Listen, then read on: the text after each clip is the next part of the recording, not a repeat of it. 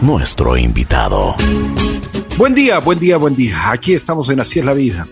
El día de hoy tenemos a la abogada Dolores Vintimilla, quien se encuentra en nuestros estudios. Vamos a conversar un poquito con ella, es de, Cuenca. Eh, bueno, vamos a conversar sobre una, una de las cosas que nos ha impactado muchísimo al mundo entero, no solo a nosotros, sino al mundo entero lo que ha pasado en Afganistán y lo que está pasando hoy mismo con las mujeres en el mundo es preocupante. Dolores es especialista en, eh, bueno, es parte de los derechos humanos. Vamos a conversar un poquito de todo. Hola, buenos días, Dolores, ¿cómo estás? Qué gusto saludarte. Hola, buenos días, Ricky. Buenos días a todas las personas que nos escuchan. El gusto es mío. Muchas gracias. A ver, cuéntanos un poquito, como para entrar en materia, ¿cuál es tu especialidad? Eh, para que el público conozca y por supuesto para ya nosotros también eh, ya eh, ir viendo el, todo lo que está aconteciendo en el mundo entero hoy por hoy. Bueno, soy abogada penalista, tengo una maestría en Derecho Penal Económico, estoy acabando una maestría en Derecho Penal, tengo una especialidad en género y soy miembro del CEDUS de Derechos Humanos y Sindicales. Bueno, con todo lo que me dices, te gusta estudiar, ¿no? Sí, bastante. Qué bueno, qué bueno. ¿Desde cuándo te gustó ser abogada? ¿Cómo, así te llamó la atención? Ah, bueno, es una historia un poco particular a diferencia de todas las personas que dicen, bueno, sentí que fue mi vocación, ahora lo siento, sí, pero yo hasta antes de entrar a la universidad estaba inscrita en la carrera de odontología a los 17 años, casi 18, es que fui víctima de un secuestro y esa, ese ah. evento es el que me hizo decidir cambiarme de carrera y bueno, hacer, estudiar derecho, pero directamente no estaba con que, bueno, voy a estudiar derecho a ver en qué rama es que me especializo. Cuando yo decidí estudiar derecho ya sabía que quería ser eh, penalista y ya sabía que quería defender los derechos de las mujeres. A ver, cuéntame un poquito qué pasó en esto del secuestro, ¿Qué, qué, cuál fue el testimonio que nos puedes dar? Mm, bueno, fue una época que ahora, después de casi 20 años, te lo puedo contar tranquilamente, pero en ese momento fue una época eh, muy oscura, fue un evento que, que marcó mi vida. Yo considero que no solo para mal, sino para bien, porque me, me hizo la mujer que soy. Eh, estábamos con unos amigos, eh, bueno, cuando tienes 17 años tampoco es que tienes muchas opciones, saliendo de un restaurante, viendo si es que nos tomamos algo por ahí y llegaron 10 personas, eh, nos subieron a los carros, eh, nos amarraron, nos secuestraron dentro de golpes, malas palabras, ultrajes, malos tratos, pidieron un rescate. Eh, ventajosamente una de las personas que estaba con nosotros, una persona muy valiente, pudo escapar y es ella quien da aviso a la policía y la policía llega al rescate de nosotros. Wow, ¿qué pasó? ¿Pero por qué les llevaron a ustedes? Yo no sé si nos estaban siguiendo o simplemente nosotros caímos en una trampa y fuimos donde ellos operaban. No lo sé. Pero la oportunidad para ellos se dio.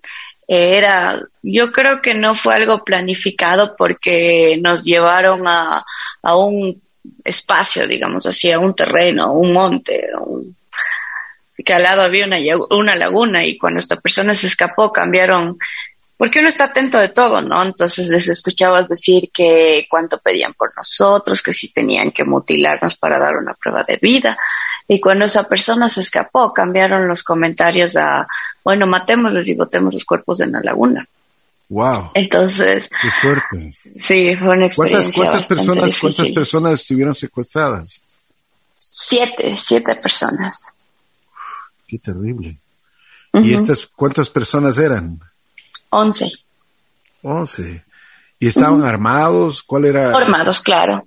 Tenían armas de fuego y armas blancas. Wow, o sea que esta era una banda organizada, ¿no? Sí, efectivamente, efectivamente. Posteriormente supimos por la policía que había una, que esa banda trabajaba por el sector y que ya había cometido varias fechorías por, por el sector, ¿no? Entonces ya les, les capturaron.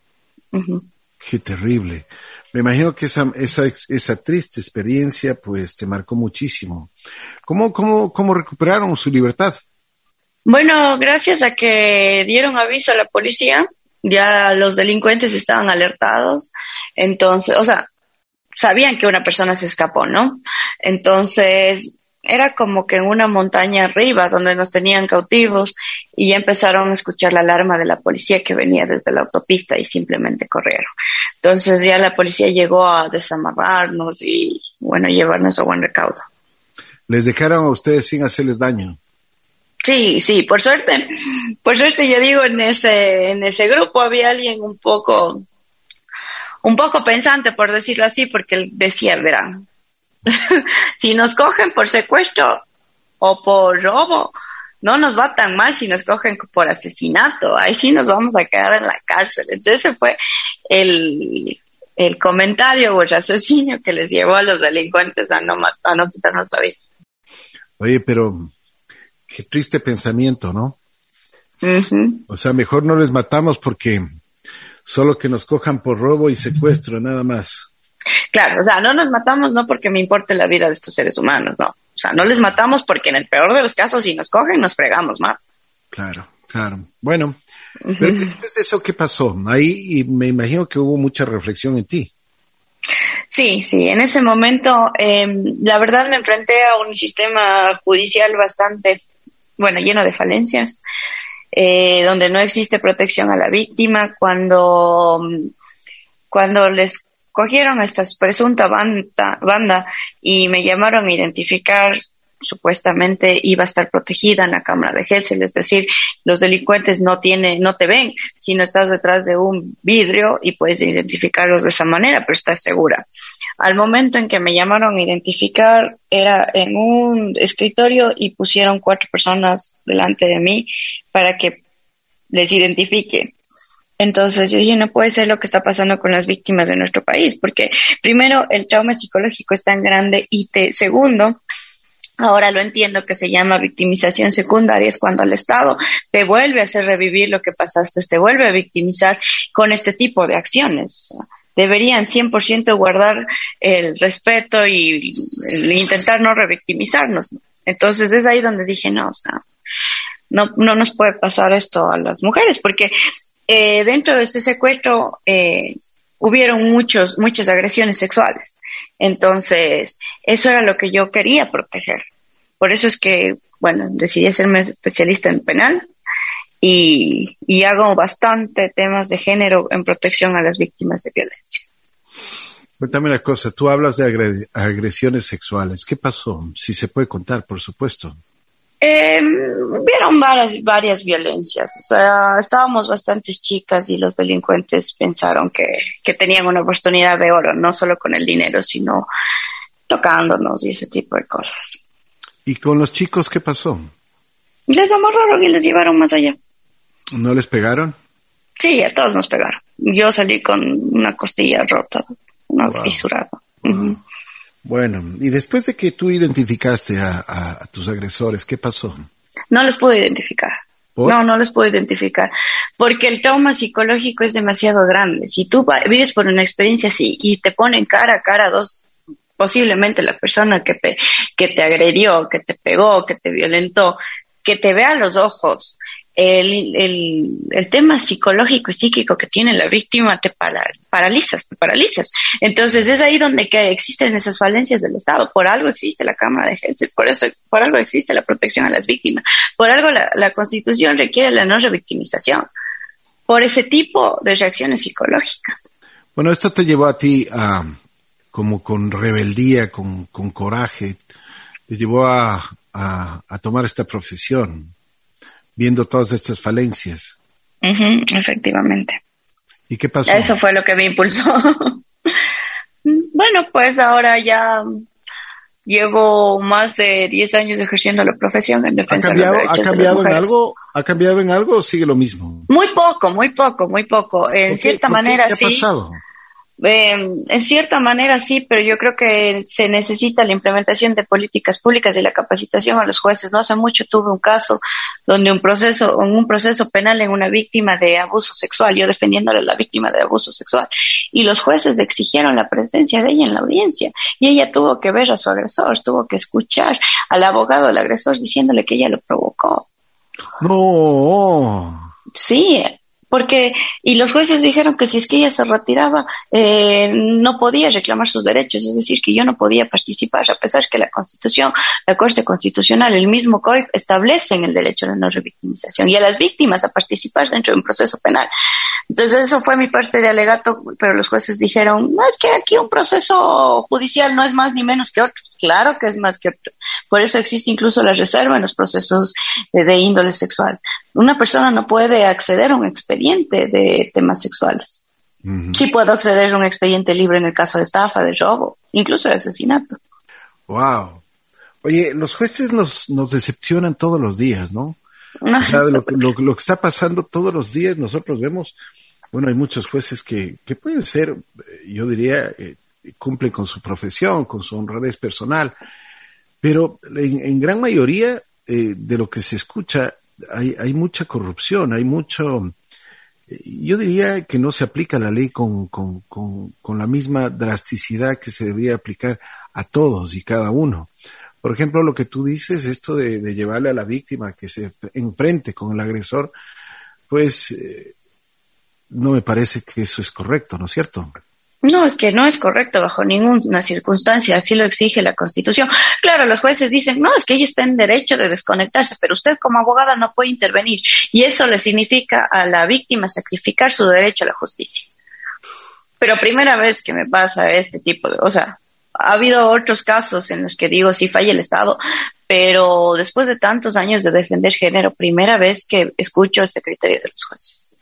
Bueno, tú te dedicas a defender a el género, como tú, tú mismo lo llamas. Cuéntanos un poco de experiencias. ¿Qué te llevó a eso primero? Lo que te estoy contando, eso fue lo que, lo que me llevó a defender los derechos de las mujeres. Eh, posteriormente mi profesión me llevó por ese camino. He tenido, hay un caso que yo siempre cuento, que es quien me marcó en el tema de violencia dentro del núcleo familiar. Cuando yo tenía una cliente, recién empezaba, eh, en el libre ejercicio profesional tuve una clienta que acudió a mi despacho porque era víctima de violencia psicológica. Luego de un tiempo dijo, bueno, uno, eh, quiero arreglar mi matrimonio, esperó un tiempo, las cosas se fueron empeorando, llegó porque fue víctima de violencia física, eh, asimismo él le pedía perdón, regresó a su, a su casa, luego fue víctima de violencia sexual, pasó un tiempo y yo dije, parece que las cosas se arreglaron, pero la última vez ya no llegó ella al despacho, llegaron sus papás porque ya fue víctima de femicidio. No te puedo creer. Wow, qué triste. A ver, pero eh, con este tipo de cosas, ¿tú crees que se hubiese prevenido de mejor forma? Sí, claro que sí. Es que el tema no radica únicamente en el tema jurídico o judicial. Las personas víctimas de violencia dentro del núcleo familiar tienen que tener una ayuda integral, es decir, tienen que tener un acompañamiento psicológico, porque la característica de estos casos es que el agresor eh, se entra, se mete en la psiquis de las personas, y en este caso a las mujeres, y les convencen que no van a encontrar nada mejor que él, que ellos son culpables. Por ejemplo, les golpean porque te vestiste así y ella se convence y dice, es que sí, yo le provoqué a mi marido. o se me fue un poco la sal en la comida, son golpeadas, sí, es que sí fue mi culpa porque debería cuidarme un poquito de que no se me pase la sal. Pero ya es algún tema psicológico, entonces es súper difícil y peor aún cuando tienen hijos. Entonces, si es que no se les brinda una ayuda integral, es difícil para que estas mujeres salgan adelante. Tomando en cuenta también que existe la violencia económica, porque muchas de estas mujeres no trabajan, entonces los maridos les condicionan su bienestar económico al tema, bueno, si, si te vas, ya no tienes dinero, no tienes ingresos, entonces ahí está el Estado donde debería implementar, ya se ha hablado de implementar planes eh, a favor de las mujeres para que consigan préstamos para emprendimientos, pero en la práctica, veamos. Oye, pero es un chantaje lo que, lo que sucede muchas veces, ¿no? O como tú dices, por el dinero, por los hijos y por una infinidad de cosas. ¿Cómo puede ser posible de que una persona eh, se encuentre con tal dominio hacia la otra persona que, que, que, por ejemplo, le reclame cómo se viste, cómo, si es que se viste provocativamente o no? O sea, ¿no te parece que desde ahí ya comenzamos mal? Eh, de ley, eso sí es un hecho, porque por algo existe la violencia psicológica y la violencia psicológica, eh, incluso cuando se investiga, le investiga el fiscal, porque es de acción penal pública. Entonces, no estamos hablando de que no se reconoce la violencia psicológica. Claro que se reconoce la violencia psicológica, pero es un proceso. Eh, incluso depende mucho, aquí sí, el tema psicológico debería analizarlo un profesional en la materia, pero hemos escuchado casos, eh, por ejemplo, el síndrome de Estocolmo, en los cuales las víctimas se enamoran de sus secuestradores, ha habido tantos síndromes así que afectan a la psiquis de la persona y es lo mismo que pasa a las mujeres víctimas de violencia intrafamiliar, o sea, que, que es un trabajo constante psicológico que logran dominarles en ese sentido. Con esta persona que lastimosamente fue víctima de femicidio, me imagino que tú tuviste algunas charlas, conversaste mucho con esta persona. Eh, ¿qué, pasó? A ver, cuéntame, ¿qué, ¿cuál era el sentir de, ella? Ella se sentía culpable. El tema primordial era la culpa, porque ella decía que provocaba. Al principio decía que ella no estaba convencida de casarse, pero se casó, entonces tiene que, que, que bueno, que asumir la vida que es, que escogió. Luego, los niños. Es importante, eh, bueno, educarles a los niños y hacerles entender que, bueno, si es que papá siempre va a ser papá y mamá siempre va a ser mamá y si es que la relación entre pareja no funciona, eso no significa que bueno, los niños pierden a sus progenitores. Es súper importante darles ese, ese tipo de charlas. Entonces, dentro de, este, de esta problemática siempre vas a escuchar que un niño te dice, mamá, no te vayas o papá, no te vayas. Pero lo que hay que hacer, y es así, lo han dicho los especialistas, es guiar a los niños y, bueno, decirles que no por eso ellos van a dejar de ser menos felices con sus padres, que tienen derecho a ser felices con su mamá y con su pareja y con su papá y con su pareja. Entonces, a veces esas palabras que son chiquitas de un niño, de mamá, por favor, o papá, no te vayas, puede cambiar completamente la psiquis de la persona. Entonces, ahí empezó a justificarse por los niños. Él llegaba, pedía perdón, daba flores, serenatas y ella se convencía. Pero, pero, o sea, imagínate que ella se sienta culpable de lo que está pasando, es porque trabajaron psicológicamente, pero la tenían completamente dominada la persona. Sí, y ahí es un problema que déjame decirte que el Estado debería asignar más recursos para esto, porque estas personas no siempre tienen recursos para tener una terapia psicológica. Entonces, si bien se el Estado le puede garantizar o asignar una, eso es después, ya cuando existe un proceso, cuando existe una sentencia, pero en el trayecto es completamente necesario que esté acompañada de un psicólogo, a lo menos para que no decline y siga adelante qué problema, ¿no? Bueno, aparte de, de ¿qué, qué? yo te digo una cosa de esta, de esta persona que falleció. O sea, ¿qué pasó? O sea, ¿qué, qué dijeron sus padres? Porque podían haber, eh, haber salvado la situación, salvado una vida. Bueno, yo no creo que es culpa de ellos. Yo creo que es 100% culpa del agresor. Ojo, no estoy diciendo que sea culpa de ellos, pero, pero, pero podían haber hecho, el mismo agresor o sea, debería haber tomado conciencia de lo que de lo que está pasando y de lo que está haciendo. Claro, el tema con los padres es que ella vivía aquí en la capital, pero los padres eran de Machachi, si no mal no recuerdo por ahí, entonces no tenían un, un constante, o sea, no se veían de manera constante. Entonces, claro, cuando ella estaba con moretones y todo, obviamente él no dejaba que vaya donde sus papás, pero ella nunca exteriorizó. Qué terrible. Eh, le, le, le, sí, este tipo está pagando su, su agresión. Sí, él está condenado. ¿A cuántos años le dieron? 25 años. Bueno, me imagino que de estos casos habrás tenido cualquier cantidad. Sí, es más común de lo que parece, lamentablemente. Y de todos los estratos sociales. Claro, eso es, eso es importante porque no es que la violencia de género se da porque muchas personas lo creen dentro de, de ciertos extractos, se da a todo nivel social, se da a todo nivel social. Incluso en altas esferas sociales es peor porque la gente tiene vergüenza de denunciar o decir, o sea, ¿qué va a decir la gente si mi marido me maltrata? Y se callan. El autoestima de las, especialmente de las mujeres, está muy, muy por debajo de lo que tienen que estar, ¿no? Sí, y ahí sí yo creo y hago un llamado a las mamás, porque la autoestima está comprobado psicológicamente. La autoestima de una mujer se va generando desde las primeras etapas de sus vidas y es importante que una mamá le diga a la niña lo importante que es, lo bonita que es, lo valiosa que es a cada instante. Porque también si es que una niña se cría viendo como su mamá se deja violentar, cómo va normalizando el machismo y es difícil que al llegar a una edad adulta sepa eh, cómo manejar este tipo de situaciones. También hay, hay mujeres que pegan a sus maridos. Claro, claro. O sea, la violencia de género es no necesariamente la, la víctima es la mujer. Siempre existe también la violencia de género del otro lado. Solo que esa violencia de género es, eh, si bien se da, eh, no se sabe mucho porque el mismo machismo o la misma personalidad de los hombres dicen yo no puedo contar que mi mujer me pega o que mi mujer me agrede psicológicamente o, entonces no, no se denuncia con tanta frecuencia. ¿Qué, ¿Qué, otros casos has tenido así que te han impactado? Bueno, ese es el caso que más me ha impactado, eh, porque terminó en muerte, más que nada porque pude ver eh, paulatinamente cómo, cómo es la actitud de un agresor frente a la víctima, cómo empieza con violencia psicológica, violencia física. Cuando ella fue víctima de violencia sexual, fue víctima de violencia sexual porque para el marido ya no era nada hasta el punto que estaba en, una, en, en su casa jugando póker con sus póker o canas, no sé, lo que estaba jugando el marido con sus amigos. Y, bueno, entonces él entró a la, a la habitación, abusó de ella y dijo, mis amigos también quieren, y le puso a disposición de sus amigos. No. Sí. Wow. Y a pesar de eso ella perdonaba. ¿Y qué? ¿Le perdonaba a ella?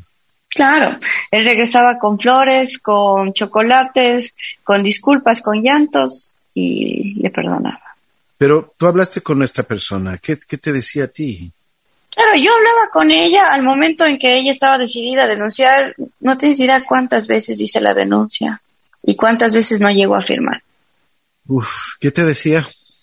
Mm, en ese momento, ese momento estaba decidida. Después me decía que, que no, que al fin de cuentas de su familia, que no le puede hacer esto al padre de sus hijos, que mejor pensarlo bien, que estaba borracho, que eso él no hace sobrio. Entonces, no es algo que pase siempre, entonces es porque estaba borracho. ¿Y cuando le ofreció a los amigos, estaba borracho? También por borracho, claro, por borracho.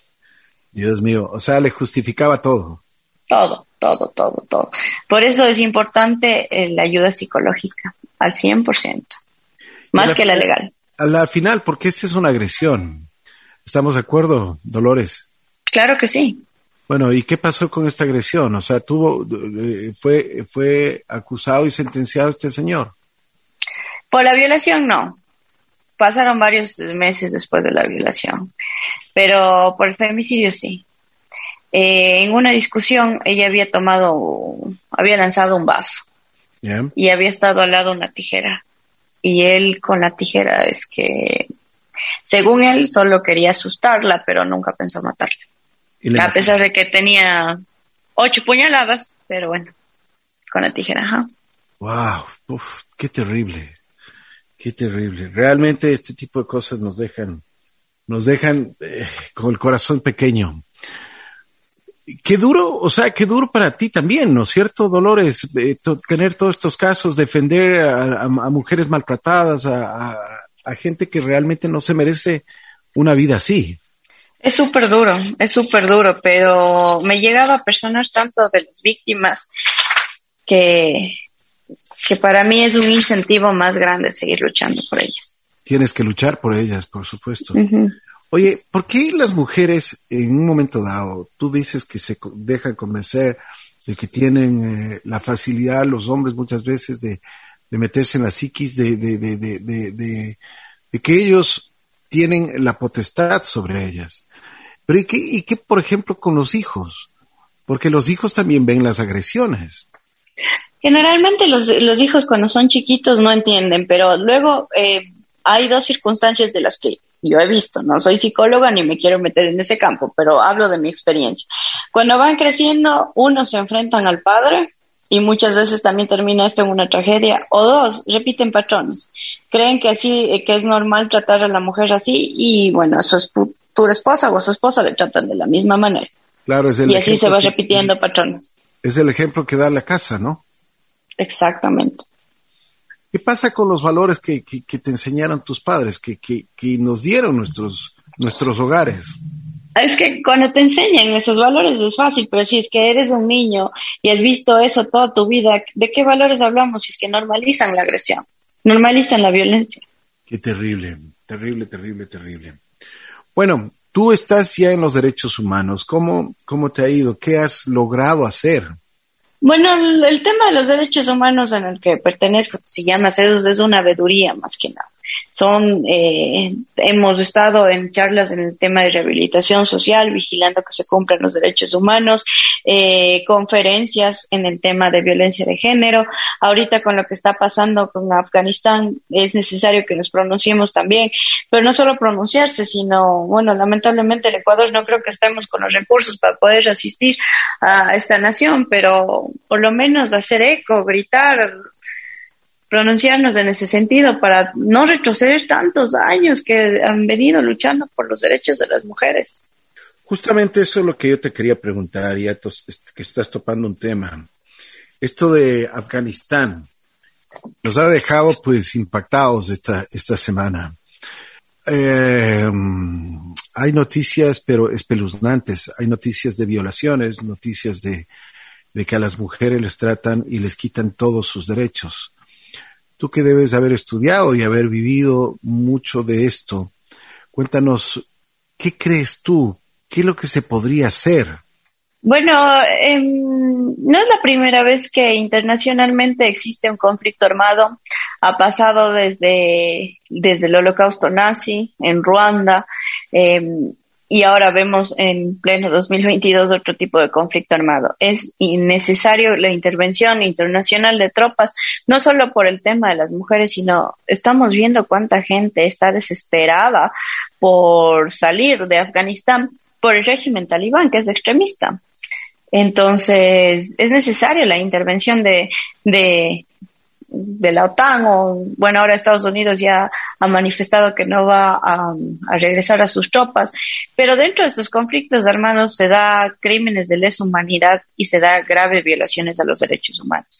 En especial, y las mujeres somos las que estamos más más expuestas a que pasen estas cosas. Y no solo aquí, como digo, en Afganistán se dio el caso de Ruanda, que fue eh, terrible cómo las mujeres son, son premios para que los soldados o los combatientes desechen toda su ira mediante la satisfacción sexual. Eh, muchas de estas mujeres, al menos, han sido eh, mutiladas, mutiladas porque no, no ha habido casos o no conozco de casos que ha pasado ahora en Afganistán, pero lo que te cuento es lo que pasó en Ruanda. Muchas fueron violadas por objetos, eh, fueron cercenados sus pezones, eh, una, una cosa de locos, de que no crees que un ser humano sea capaz de hacer esto. Entonces, ahora en Afganistán también que se da en, en, cada, en medio de cada conflicto armado es que las mujeres son víctimas de violación, de violación, de maltrato físico, mucho más de maltrato psicológico en este sentido. Hemos visto varias que siguen defendiendo los derechos de las mujeres que han manifestado la alcaldesa de, de Afganistán dice que está esperando en su casa que vayan y la maten, pero no puede huir como lo hizo el presidente después de varios años de lucha a favor de los derechos de las mujeres. Es un futuro incierto, ¿no? Es realmente lamentable. Eh, yo no, no puedo creer hasta ahora que pase esto en el mundo. Yo creo que todos estamos atónitos sobre estas noticias que nos llegan todos los días, porque es todos los días, y cada una más eh, escalofriante que la otra. ¿Por qué el ser humano es tan malvado, diría yo? Porque esa es la palabra. Son malvados y, y nos, nos desquitamos con, con, con, las personas más indefensas. ¿Qué es lo que se puede hacer en género? O sea, hablando ya de, de, de, de cuestiones eh, legislativas, cuestiones que realmente protejan mucho más a las personas que, que tienen una indefensa. Bueno, es, es evidente, me, hay algo que me cuestiona bastante. En el caso, a lo menos de Afganistán, ¿por qué no lucharon las, las Fuerzas Armadas afganas? Dejaron que básicamente lleguen los talibanes y no encontraron ni siquiera una pizca de lucha. Vemos los hombres no quiero ser ni feminista ni machista en los comentarios que voy a decir, pero vemos a los hombres y que, que se suben en los aviones y que están enfrentando una muerte segura, porque sabemos que al subirse en una ala del avión hay varias razones por las cuales no vas a llegar vivo y no solo por caerte, por la presión, por el frío, por el viento. Es indiscutible que, que no, por el aterrizaje que, que, que van a morir. Entonces yo me pregunto, ¿por qué no toda esa gente que ya está destinada a morir y sabe que va a morir, pueden morir luchando por su pueblo? Así lo hemos hecho las mujeres durante la historia. Y es horrible, ah, estoy escuchando, leer en, ti, en Twitter este tipo de comentarios cuando uno desde lejos trata de defender o hacer escuchar la voz de una mujer. Comentarios como, bueno, entonces anda, anda y defiende si lo que estamos viendo es que no existe igualdad de género, no es lo mismo que una mujer va y defiende, porque si una mujer va y defiende, se enfrenta a ser violada, se enfrenta a ser masacrada, apaleada, azotada, porque eso es lo que pasa con las mujeres ahora. Existe 29 reglas que ayer les leí y decía, o sea, no puedo creer que, que sea ese extremo. Y no estamos luchando por algo, o sea, no es algo que las mujeres decidimos, porque habrá mujeres que están de acuerdo con el régimen talibán y dicen, bueno, yo de por convicción quiero ser así y me enseñaron a ser así. No, es cuando ya exigen y ponen cierta imposición por la religión. Entonces, ni siquiera las mujeres tienen la facultad, ni muchos hombres, porque eh, el régimen talibán ya advirtió que si es que no renuncian a la cultura de Occidente, están condenados. Tú hablabas de 25 reglas. ¿Cuáles de ellas? 29. 29. ¿Cuáles? Eh, a ver si es que nos, no, nos, no todas, pero ¿cuáles son las que más impacto tienen? Eh, por ejemplo, la 25, prohibición del acceso de las mujeres a los baños públicos. No. No puede ser. A ver, hay unas. ¿Puedes repetirlo, por favor? Prohibición del acceso a las mujeres a baños públicos. Eso es increíble. ¿Y por qué? Porque no pueden compartir un espacio que un hombre. O sea, somos tan denigradas que somos nada. Y no solo es la prohibición, por ejemplo, tengo la, la, la octava, que es otra que me llamó la atención, azotes en público contra aquellas mujeres que no oculten sus tobillos. Aparte la prohibición de mujeres de estudiar, ¿no? O sea, tienen, que, tienen que estar vestidas, o sea, tienen que ocultar los tobillos, hasta los tobillos. Sí. Escucha esta, prohibición a las mujeres en reír en voz alta. Ningún extraño debe oír la voz de una mujer. ¿Puedes repetirlo, por favor? Prohibición a las mujeres de reír en voz alta. Ningún extraño debe oír la voz de una mujer. Otra. Prohibición de las mujeres de usar espérate un ratito, espérate un ratito. Realmente esto se me deja, pero sin palabras, oye. Y la otra que te quería leer tiene relación. A ver. Porque prohibir a las mujeres zapatos con tacones que produzcan el sonido al caminar. Ningún hombre puede oír los pasos de una mujer. Wow. invisibilizarlas al máximo. No puedo creer, no puedo creer. Es impresionante, pues, Dios mío, esta gente, ¿qué tiene en la cabeza?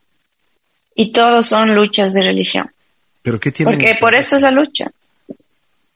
Es increíble. Y em, cuando el régimen talibán estaba... ¿qué, por, qué, ¿Por qué se ensañan con las mujeres? ¿Que son el diablo? Porque son menos que nada. No, pero ¿por qué se ensañan con las mujeres? Porque dicen que son menos que nada y Alá dice que solo están aquí por un motivo que es procrear. Entonces no pueden ser, son nada más que para procrear. Eso es lo que ellos dicen. Wow, qué triste, muy triste. La humanidad, muy triste. La humanidad debe tener vergüenza con esto, ¿no? Efectivamente.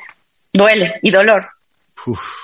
¿Tienes más, por, por favor? O sea, de, de las 29 reglas que han puesto. Claro, vamos. Prohibición de las mujeres de ser tratadas por doctores masculinos. En el caso de que una mujer esté herida de gravedad y no exista un doctor, una doctora femenina, una doctora mujer para atenderlas, mueren, pero no pueden ser atendidas por un hombre. Ay Dios, terrible. Otra perla, como se diría, ¿no? Otra perla. Prohibición de las mujeres de tener presencia en la radio, televisión o reuniones públicas de cualquier tipo. Imagínate, en este caso yo ya hubiera sido azotada en la plaza.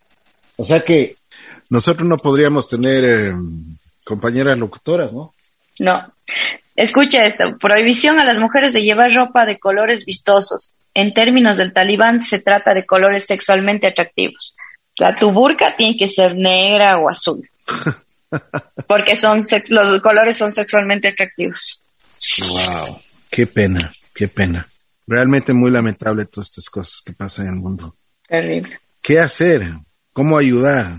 Lamentablemente ahora la situación está en manos de los organismos internacionales que tienen que intervenir, que tienen que intervenir. Espero que Estados Unidos no se lamente de esta decisión porque recordemos que cuando Estados Unidos decidió invadir Afganistán fue en razón al atentado de las Torres Gemelas, puesto que eh, Al Qaeda estaba siendo cubierta por Kabul, por los talibanes. Y hablamos de un grupo de terrorista extremo. Entonces esperemos que esto no sea puesta abierta para que vuelvan los ataques terroristas. Realmente muy, pero muy lamentable todo lo que hemos podido escuchar el día de hoy. Em, ¿Sabes qué? Yo resumo en una sola palabra esto, indignante. Indignante, no podemos nosotros, no podemos aceptar esto. Em, yo sí, ojalá Ojalá tengamos la oportunidad que estos organismos, como tú lo llamas, pues que, que, que actúen de una u otra de, eh, de, diferente forma. Pero yo lo veo muy, muy difícil. Tú como abogada, ¿cómo lo ves? Porque eh, si ellos no hacen caso absolutamente a nadie, eh, para ellos la simplemente es su religión y sus, y sus armas. Pero ellos no hacen caso a nadie, ellos son mercenarios, mercenarios y kamikazes. Se llaman soldados de Alá o soldados de Dios y cuando mueren en ese conflicto luchando por Alá o luchando por su religión es una muerte santa. Entonces no estamos hablando de personas que, bueno, tienen miedo a la muerte, ellos son dignos, si mueren así es un premio. Así es. Bueno, Dolores, eh, qué dolor, Dolores. sí, es una gran verdad, qué dolor. Eh, si quieres acotar algo más, con muchísimo gusto. Yo eh, realmente me he quedado sin palabras porque eh, realmente me siento indignado con todo esto. O sea, no puede ser. Yo como ser humano, como un triste ser humano aquí en, en la tierra, levanto mi más eh, voto de realmente rebeldía. Te podría decir que realmente me siento que no es justo para nadie nadie en este mundo se merece esto. Y espero que, que, las cosas, por supuesto, cambien y que, que se tenga un poco de sensatez y que haya, exista respeto hacia el ser humano y mucho más respeto hacia la mujer, porque la mujer se merece nuestro respeto, nuestra consideración.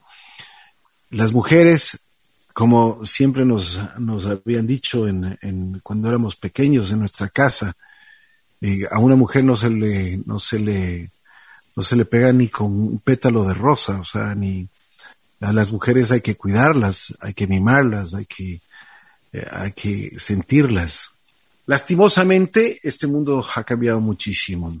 Los, lo que tú mismo dices y espero que en este país, en este país exista más sensatez, exista mayor castigo para las personas que agreden a las mujeres y que esto no pase la legislación tiene que ser fuerte, pero también los jueces tienen que ser de verdad jueces y condenar este tipo de agresiones y no pasar a lo que decía Dolores desde un principio, que se pudo evitar varios femicidios y que no se los evitó, no se los evitó, pues simplemente llegaron a, matar a, estas personas.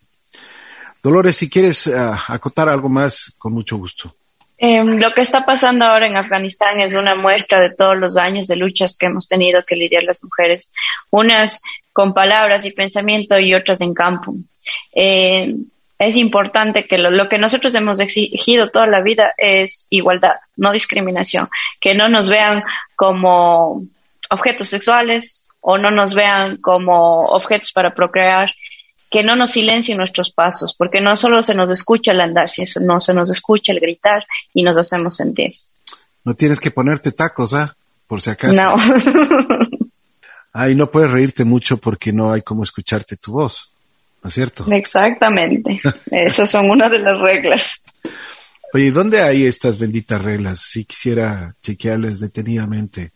Eh, están circulando por redes sociales o están en la página oficial de la ONU y de varias activistas feministas, pero en Internet se los puede encontrar sin problema. Bueno, mi respaldo totalmente a las mujeres y el respaldo totalmente de esta estación a ustedes, mujeres, quienes han luchado. Me imagino que se sienten agredidas con todo esto y han, y han regresado a la, a la edad de la piedra, ¿no?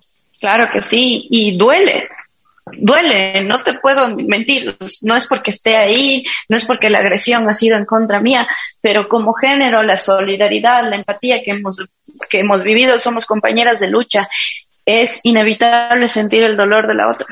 Totalmente. Entre ustedes, entre los grupos de, que, ustedes tienen de derechos humanos, feministas y todo, ¿qué es lo que dicen? ¿Qué es el, ¿Cómo está el...? Eh, me imagino que están indignadas con esto, ¿no? Todas, con, eh, o sea, indignadas, preocupadas, dolidas. Por cierta, de cierta manera, mira, eh, por más que, que existan estos sentimientos, no puedo evitar sentir admiración y respeto, por ejemplo, para la alcaldesa de Afganistán. Nos comparan y nos dicen el sexo débil. Ella está ahí esperando que la maten y el presidente huyó como un cobarde. ¿Quién dijo que era en el sexo débil? Preguntémosle por qué. Yo no creo que ustedes sean el sexo débil. Ustedes son el sexo fuerte. Ustedes son las que, que, que llevan los pantalones realmente, ¿no? sí. Dolores Vintimilla, ha sido un gusto, bueno, no tanto gusto, o sea, gusto conocerte, pero esta conversación me ha dolido mucho. Ha sido indignante los, los, las cosas que están pasando en este mundo. Ojalá Dios quiera que cambien, cambien sus pensamientos. Esta gente que realmente eh, lleva veneno en su corazón y estas 29 reglas que, que han emitido, pues que no, no exista más en este mundo. Vuelvo y repito, a las mujeres mi más respeto profundo para ellas, una consideración especial y más, más que nada, ojo, y a las nuevas generaciones, las mujeres hay que cuidarlas, hay que sentirlas y hay que vivirlas. Gracias, Dolores. Muchísimas gracias. Gracias a ti, Ricky. Qué gusto. Por favor, toda información que tengas, te comprometo para que nos envíes y para que nosotros podamos difundir tras estos canales a todo el público del Ecuador. Perfecto, me comprometo. Así lo haremos. Muchas gracias. La abogada Dolores Vintimilla estuvo aquí en Así es la vida.